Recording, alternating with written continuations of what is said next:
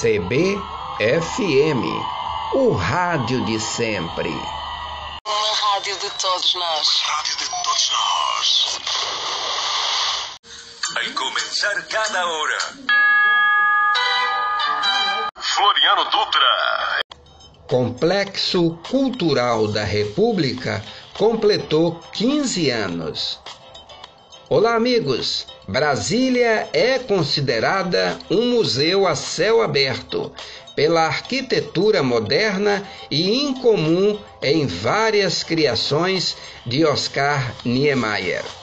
Uma das últimas obras do arquiteto construídas na capital foi o Complexo Cultural da República, João Herculino, no eixo monumental, o espaço foi inaugurado em 15 de dezembro de 2006, data do aniversário de 99 anos de Niemeyer.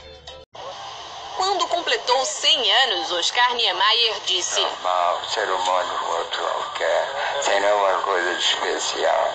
Nem sei por que eu durei tanto. O homem que desafiou as retas também desafiou o tempo. O famoso arquiteto brasileiro revolucionou a arquitetura moderna com suas linhas inspiradas no corpo da mulher brasileira.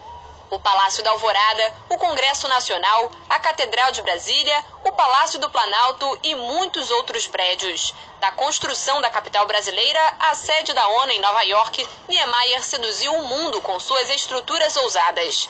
Em Paris, deixou sua marca ao projetar a sede do Partido Comunista Francês. Sabe viver. Eu procuro me adaptar. Eu procuro pensar como mais jovem. É diferente. Mas o mesmo interesse que eu tinha quando jovem pela vida, são os mesmos que eu, tenho, que eu tenho hoje. A gente tem que não aceitar velhice.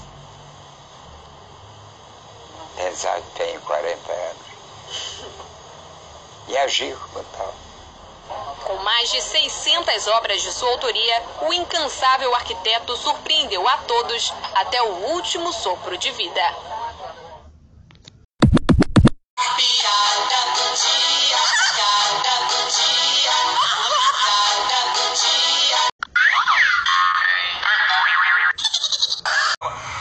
Mas um dos direitos mais sagrados do homem não vem sendo respeitado, Jô. Qual é? Está na Constituição antiga e está na nova. O lar é inviolável.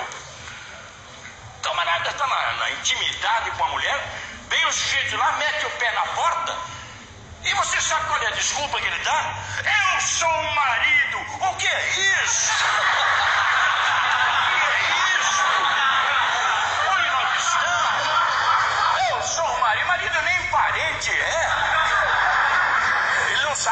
Sabe que uma frase mal dada ali pode traumatizar o cara que está ali. Evidente. E Quem nunca tem, mais. Quem tem experiência, não. O jeito tá lá não tem experiência. Eu sou o marido. Na hora. E o cara pode processar. Pode processar. No tribunal. Eu sou broxa por causa desse filho da puta aí. Ele pode, ele pode, ele pode, ele pode processar.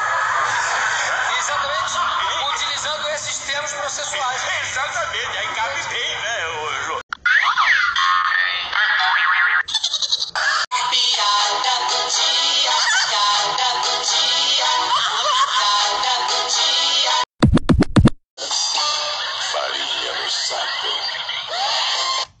Em 14 de dezembro de 1503, nascia Nostradamus, considerado um dos maiores videntes de todos os tempos.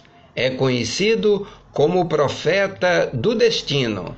Nasceu na França, aprendeu latim, grego, hebraico, matemática, astrologia, medicina, alquimia, teologia e literatura. Como médico, teve uma importante atuação no combate à peste negra, que devastou a Europa no século XVI. Floriano Dutra para CBFM.